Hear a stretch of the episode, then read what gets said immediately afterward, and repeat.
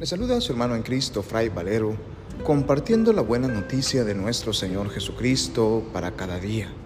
Reflexionamos hoy el Evangelio según San Lucas, capítulo 17, versículos del 26 al 37, correspondiente al viernes de la 32 semana del tiempo ordinario. En aquel tiempo, Jesús dijo a sus discípulos, lo que sucedió en el tiempo de Noé, también sucederá en el tiempo del Hijo del Hombre. Comían y bebían, se casaban hombres y mujeres hasta el día en que Noé entró en el arca. Entonces vino el diluvio y los hizo perecer a todos. Lo mismo sucedió en el tiempo de Lot.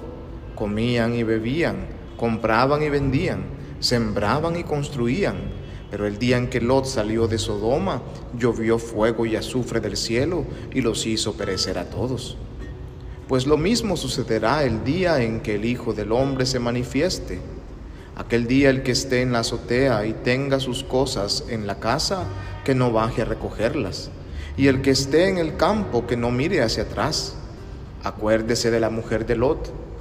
Quien intente conservar su vida, la perderá.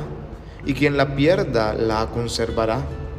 Yo les digo, aquella noche habrá dos en un mismo lecho uno será tomado y el otro abandonado. Habrá dos mujeres moliendo juntas, una será tomada y la otra abandonada. Entonces los discípulos le dijeron, ¿dónde sucederá eso, Señor? Y él les respondió, donde hay un cadáver se juntan los buitres. Palabra del Señor, gloria a ti, Señor Jesús. Hoy la palabra de Dios en la recta final del tiempo ordinario nos sigue invitando a permanecer atentos, a permanecer alerta porque nadie sabe el día ni la hora en que el Señor vendrá por segunda vez, o nadie sabe tampoco el día que llegará su muerte. Esto a nosotros nos plantea una pregunta.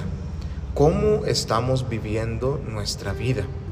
Nos estamos dejando llevar únicamente por una vida cargada de estrés, de poder eh, realizar nuestras actividades diarias, cayendo en un activismo vacío eh, que nos deja solos y lejanos de Dios y de los hermanos. Así pasaba en el tiempo de Noé. La gente comía, bebía, se casaban.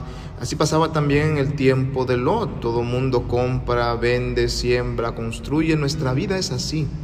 Nuestra vida es un constante hacer, hacer y hacer. Trabajar para comer, comer para vivir. Pero realmente estamos viviendo. La gran tentación para nosotros es quedarnos en la actitud de Marta, la amiga de Jesús, que pretende servir y servir y trabajar y trabajar, llenando su vida de estrés, pero perdiéndose de la mejor parte, de aquella parte que María eh, logró entender la parte de permanecer en contemplación con el Señor. Nuestra vida se convertirá en vacía si el Hijo del Hombre llega un día o nos llega la muerte y nos encuentra en un constante quehacer vacío.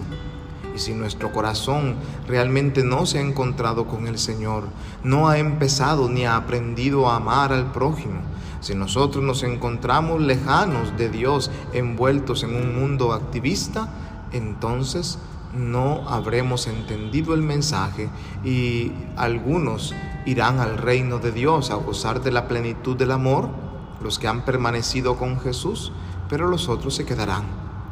Por eso dirá Jesús que quien intente conservar su vida, la perderá aquellos que se queden únicamente queriendo trabajar para sobrevivir, que se afanen por querer tener sus cosas, que se dejen llevar por sus deseos y placeres, aquellos que pretendan simplemente vivir la vida como un hasta aquí, terminarán perdiéndolo, terminarán en la muerte.